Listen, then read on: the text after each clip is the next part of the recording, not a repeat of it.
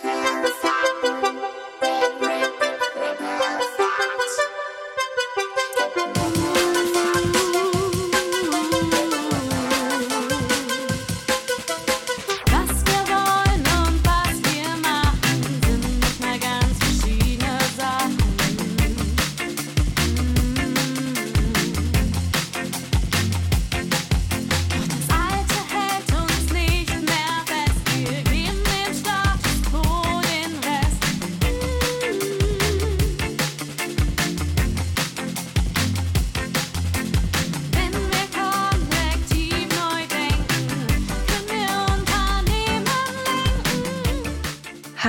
Und willkommen zum Gedankenkollektiv.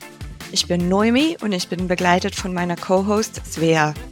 Hier unterhalten wir uns über Themen wie Leadership, Organisations- und Lernpsychologie, mentale Gesundheit am Arbeitsplatz und alles, was uns so inspiriert. Hier findest du keine Sofortlösungen, denn das ist nicht unser Ansatz. Wir wollen gemeinsam mit euch reflektieren, Ideen austauschen und den Weg zur Veränderung erkunden. Wenn du nach Inspiration suchst, um aktiv zur Verbesserung der Arbeitswelt beizutragen, dann bist du hier genau richtig. Also lass uns gemeinsam Gedankenanstöße schaffen, die dich und deine Kollegen dazu inspirieren, den Weg der Veränderungen gemeinsam zu gehen. Let's start a ripple effect. Hallo liebe Svea. Hallo Noemi und hallo liebe Zuhörenden zu unserer allerersten Folge. Nicht die erste, die wir aufnehmen, aber die erste, die wir tatsächlich ja, veröffentlichen werden. Sie heißt Start with Why. Möchtest du uns mal kurz mitteilen, wie du gerade da bist? Oh ja, das ist gut. Wir machen nämlich in unseren Arbeitsprozessen immer wieder Check-ins und so starten wir auch unsere aller, allererste Folge. Ich bin gerade ein bisschen aufgeregt, weil wir unsere erste Folge zum wiederholten Male aufnehmen. Ja. Du warst ja auch schon dabei zu sagen, wie es dir geht, aber ich fände es schön zu sagen, dass wir das, was wir hier erzählen, auch anwenden und deswegen zu jedem Meeting beginnen, einen Check-in machen, aber eben auch ganz häufig in den Podcast-Folgen. Manchmal sind sie rausgeschnitten, manchmal sind sie drin gelassen, aber dass unsere Arbeit nicht nur ist, über Dinge zu sprechen, wie man sie optimieren kann, sondern unser Arbeitsprozess auch wirklich der ist und wir uns daran halten, was wir für richtig halten. Kurz dazu, ich habe die Check-ins öfter mal rausgeschnitten, weil die entweder zu persönlich waren oder vielleicht auch nicht so spannend für die Zuhörer. Wir haben aber später das Check-in-Format für die Aufnahmen geändert, damit wir die auch drin lassen können. Und das werdet ihr dann entdecken, wenn ihr dran bleibt und uns weiter zuhört. Ja, wollen wir mal den Leuten verraten, worum es geht. Wir unterhalten uns auf jeden Fall über Leadership. Leadership, was schwierig ist im Deutschen wirklich gleichzusetzen. Führung finde ich nicht das gleiche Wort. Also das, was du mir erzählst und das, was du auch in diesen Folgen noch erzählen wirst über Leadership, ist irgendwie nicht das, was ich im Deutschen irgendwie mit Führungskraft verbinde. Und es geht auch viel um mentale Gesundheit und wie wir unser Arbeitsleben, unser Miteinander, unsere Unternehmen gestalten können wollen und vielleicht sogar müssen. Ja, für uns ist das ja eine sehr hoffnungsvolle Aufgabe. Wir haben Vorstellungen, wie die Arbeitswelt besser sein könnte für alle Teilnehmende. Und da war uns wichtig, glaube ich, dass wir unsere unterschiedlichen Ebenen, Kenntnisse an Psychologie, aber auch Auseinandersetzungen mit mentaler Gesundheit, sei es unsere eigene oder die von unserer Umgebung, unsere Erlebnisse alle mit äh, zusammenbringen, um zu schauen, was sind die Themen, die hinterfragt werden müssen, mhm. wo Sachen vielleicht verändert werden könnten, verbessert werden könnten, wo vielleicht von der Forschung her schon seit Jahren in der Arbeitspsychologie bewiesen wurde, dass es nicht funktioniert oder dass man das anders machen müsste. Und ja, ich bin da ein bisschen idealistisch, und ich möchte ein bisschen diesen Idealismus mit euch teilen, damit ihr vielleicht auch ein bisschen diese Denkweise mitnimmt und versucht, mit kleinen Schritten die Welt ein bisschen besser zu machen, vor allem die Arbeitswelt. Und ich glaube, ich spreche für uns beide, wenn ich sage, dass es uns nicht darum geht, schnelle Lösungen zu liefern. Also es geht uns auch nicht darum, nur alles schwarz zu malen und es gibt das Problem und das Problem und das Problem. Aber ich glaube, dieses überhaupt in ein Gespräch kommen und wir heißen Gedankenkollektiv, sich gemeinsam Gedanken zu machen als Kollektiv und dass das wieder Anstoß ist für neue Gedanken, neue Bewegungen. Du hast irgendwann mal die Metapher gebracht, Ripple-Effekt. Vielleicht magst du noch mal erklären, was das ist. Der Ripple-Effekt ist ja, wenn ein Tropfen Wasser in stilles Wasser reinfällt, dann gibt es diese Wellen, die sich verbreiten. Ein kleiner Anstoß, der sich weiterträgt vielleicht?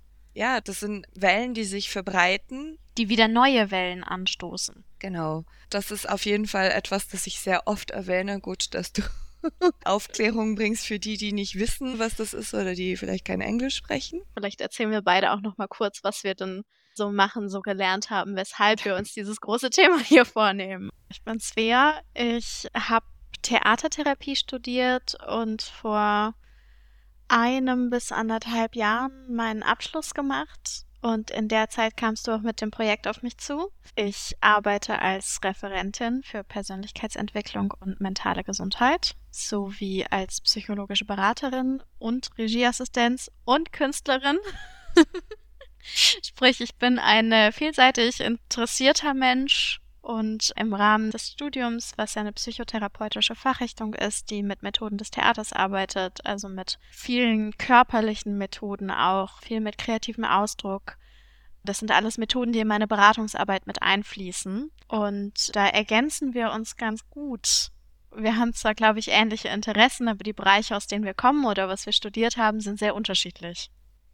Was auf jeden Fall für mich vielleicht noch ein bisschen fehlt oder warum ich auf dich zugegangen bin für dieses Projekt, war ja so, dass du erwähnt hast, dass du schon Workshops und Seminare auch unter anderem in Unternehmen gibst. Und da dachte ich, dass da einige Überschneidungen gibt zwischen meine Themen und was du machst, wo ich Lust hatte zu schauen, wie können wir uns äh, zu diesen Themen, die uns wichtig sind, austauschen und da vielleicht auch als Gedankenanstoß dienen für andere Menschen um uns rum, weil ich glaube, es ist uns ja beide wichtig, dass wir diese Themen anderen weitergeben. Und deswegen machst du ja, glaube ich, auch teilweise, was du machst als Referentin und auch vielleicht in der psychologischen Beratung, dass du halt dein Wissen und deine Kenntnisse und deine Methoden mit anderen teilen möchtest und das halt über deine Werte und wie du die Welt siehst. Und ich hatte das Gefühl, dass es sich gut ergänzt. Magst du noch mehr von deinem Studium erzählen, weshalb wir uns so gut ergänzen? Ähm, Oder von deiner Ausrichtung, Denkrichtung, Ausbildung? Ja, ich glaube, das hat weniger mit meinem Studium zu tun, wobei ich interessiere mich halt schon grundsätzlich seit sehr langen Jahren für Unternehmen, Unternehmensführung. Ich habe schon seit Kind auf immer irgendwelche verrückte Projekte in meinem Kopf gehabt und wollte irgendein Unternehmen gründen. Habe ich bis jetzt noch nicht gemacht. Aber das kommt ja noch irgendwann. Auf jeden Fall war da der Hintergrundgedanke, damit ich das auch machen kann, möchte ich Business Administration studieren und habe da einen Bachelor gemacht mit eher eine Richtung Kommunikation Marketing, aber es war halt so eine übergreifende Ausbildung. Also wir haben da wirklich in dem Studium alle unterschiedlichen Bereiche von Betriebswirtschaft uns angeschaut, sei es Management, sei es Finanzen und Businessplan schreiben und solche Sachen. Menschen helfen zu können. Das ist etwas, das ich schon immer gemacht habe, egal was eigentlich meine Funktion oder meine Rolle war. Und was ich mir wünsche, ist das Leben von diesen Menschen zu verbessern. Und ich höre sehr viele Podcasts, ich lese auch in diesen Bereichen, wie können wir eben im beruflichen Bereich uns weiterentwickeln und verbessern. Und da hatte ich schon das Gefühl, dass wir einige Gemeinsamkeiten hatten, aber auch genug Unterschiede, dass es irgendwie spannend wird, uns mal über solche Themen zusammen zu unterhalten. Wer hat dich da so inspiriert? Also von wem liest du? Meine größte Inspiration ist definitiv die Brené Brown, Forscherin, Autorin, Storytellerin, wie sie sich selbst nennt. Ich glaube, ich kann das nicht übersetzen. Geschichtenerzählerin, aber das klingt ja nicht so cool wie Storyteller. Genau. Und ich habe sie vor zehn Jahren auf einer Marketingkonferenz, da war sie die Keynote-Speakerin, entdeckt und ich war so bewegt in alle möglichen Richtungen. Also ich habe mich verbunden gefühlt, ich habe gelacht, ich habe geweint, ich habe, also das war wirklich äh, einzigartig, was sie da für ein Keynote gegeben hat. Und ich habe seitdem ihre Arbeit sehr interessiert verfolgt und habe ihre Bücher gelesen und habe mich auf persönlicher Ebene damit auseinandergesetzt, aber dann halt auch auf beruflicher, weil sie ja zwei Podcasts gestartet hatte, mehr oder weniger gleichzeitig. Einmal ein Podcast, der mehr so für persönliche Entwicklung gerichtet war oder halt wo die Themen mehr auf persönliches Leben orientiert waren und dann einen anderen Dare to Lead, der dann mehr auf beruflicher Ebene orientiert war. Und das fand ich halt total spannend. Da habe ich auch tolle, tolle Leute entdeckt. Also die meisten Leute, dessen Podcasts ich höre und dessen Bücher ich lese, sind Leute, die von ihr interviewt wurden, weiterempfehlt wurden, die sie zitiert, mit denen sie zusammenarbeitet. Genau, und zum gleichen Zeitpunkt habe ich ja Simon Sinek auch entdeckt. Der war auch ein Keynote-Speaker auf dieser Konferenz. Und ich fand auch absolut fantastisch, wann das ist, wo wir heute diese Folge anfangen, weil eins seiner berühmtesten Bücher heißt Start with Why und das ist ja auch der Titel von dieser Folge. Und warum das unsere erste Folge ist, ist, weil wir wichtig fanden zu erklären, warum uns dieses Projekt am Herzen liegt und warum es möglicherweise dann euch auch wichtig wird. Das war da, wo wir mit anknüpfen wollten, weil das ist ja wirklich etwas, das nicht nur auf einer persönlichen Ebene wichtig ist, sondern halt auch für Unternehmen. Und das Buch ist ja auch so geschrieben, wirklich für Unternehmen. Das ist ja Teil von dem Job von Simon, der geht in Unternehmen und hilft Unternehmen eben ihr Why zu entdecken und anders zu arbeiten miteinander. Und das war für uns thematisch einfach super passend für diese erste Folge. Was ist sein Ansatz, warum dieses Why so wichtig ist für Unternehmen? Das ist wichtig, weil wenn du als Unternehmen nicht weißt, warum du die Sachen machst, die du machst. Also wenn du das nur machst aus ich will Geld verdienen, ich will mehr Profit machen, ich will der Beste auf dem Markt in meiner Branche sein, dann ist das nicht nachhaltig. Und das ist ein Rezept dafür, dass du einfach nicht große Loyalität entwickeln kannst, weder bei deinen Kunden noch bei den Mitarbeitern und wenn du weißt, wofür du stehst und warum du machst, was du machst, dann kannst du das deinen Mitarbeitern, du kannst es deinen Kunden, deinen Partnern so vermitteln und du kannst dadurch wirklich Beziehungen stärken und dadurch etwas viel Nachhaltigeres aufbauen, weil du ja auch eine Richtung hast, in die du dich bewegst. Und das hilft dir auch zu sagen, warum mache ich das? Wie erreiche ich meine Ziele, indem ich aber auch mein Warum respektiere und wo eine Übereinstimmung ist zwischen was mache ich und wie mache ich das, warum mache ich das. Und warum machen wir diesen Podcast? Wir machen diesen Podcast, weil ich sehr idealistisch bin. Dito. Und wir haben, glaube ich, zusammen, ne, ich kann auch für dich mitreden, die Hoffnung, dass wir auf kleinster Weise die Möglichkeit haben, Menschen dazu zu bringen, nachzudenken, könnten wir glücklicher und erfüllter sein auf Arbeit und wie schaffen wir das? Und ich glaube, dass es uns sehr wichtig ist, dass ein Job ist nicht nur ein Job und der soll nicht nur dazu dienen, dass wir Geld verdienen, sondern wir haben ja auch so ein Bedürfnis von Erfüllung. Und das ist ja der Ort, also Arbeit ist ja das, womit die meisten Leute am meisten Zeit in ihrem Leben verbringen. Mehr als Beziehungen, mehr als Privatleben, mehr als Hobbys, mehr als alles andere. Und wir haben die Hoffnung, dass die Leute erfüllter, glücklicher, ausgeglichener auf der Arbeit sein könnten und würden gerne unser kleines Stückchen dazu beitragen.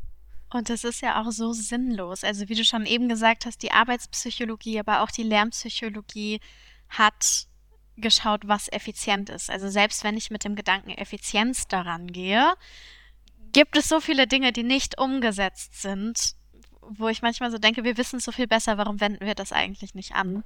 Und ich glaube, viele Menschen wissen es auch einfach nicht besser. Also ich glaube, das ist dann halt viel irgendwie bei Menschen, die sich mit Psychologie beschäftigen und wenig bei Menschen, die Unternehmen führen, die eigentlich, also lernt man ja auch nicht mit Menschen umgehen, Beziehungsarbeit, all das, was es auch zum Team führen dazugehört, lernt man, glaube ich, eher im Leben als in der Ausbildung.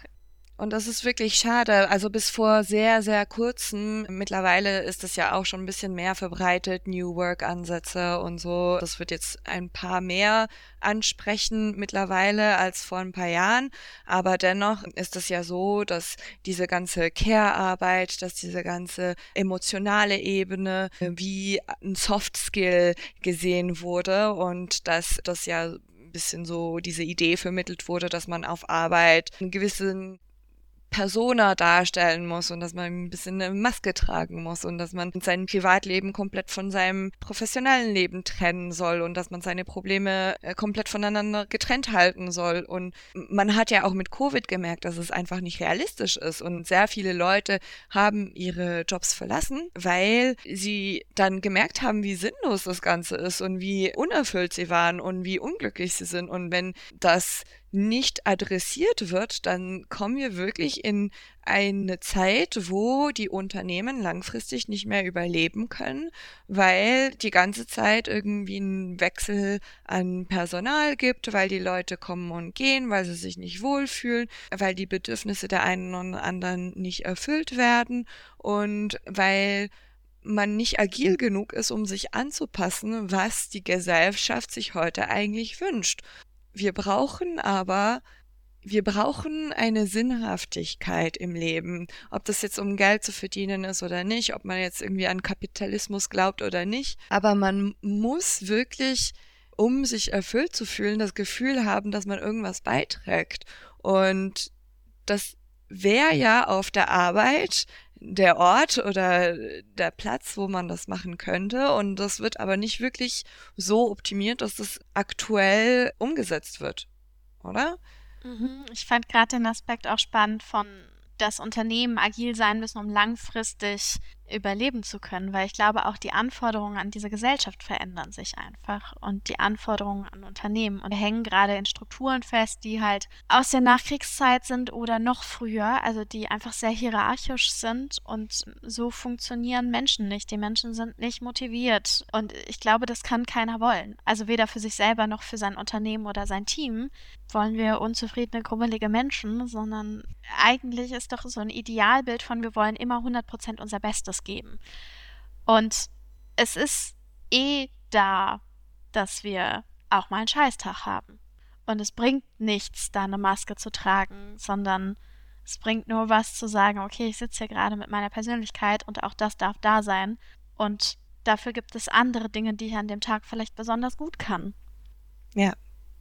Ich musste gerade daran denken, was du gesagt hast mit dem Wandel. Und zwar, ich habe vor kurzem eine Folge von dem Podcast von Simon Sinek gehört und da hat er den aktuellen CEO von Walmart interviewt und der hat gesagt, dass eigentlich das Unternehmen das festlegen muss, was es nicht verändern möchte. Also die zwei, drei Punkte, die nicht verändert werden sollen, dürfen, weil das halt zu den Grundwerten oder zu der Grundphilosophie vom Unternehmen gehört und dass man aber alles andere ändern muss und soll und dass es sich sowieso ständig verändern wird und deswegen man eigentlich anstatt zu sagen, das sind die 150 Sachen, die so schon immer funktioniert haben und die wir so festhalten möchten. Hier sind die grundlegenden Sachen, die wir nicht verändern möchten an unserem Unternehmen und alles andere darf. Und wird auch.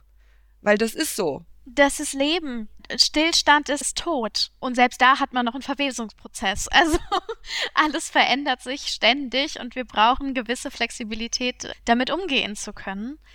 Und das ist, glaube ich, ein Irrbild zu sagen, das haben wir schon immer so gemacht und das wird immer so sein. Und deswegen, du hast vorhin gesagt, du bist so idealistisch.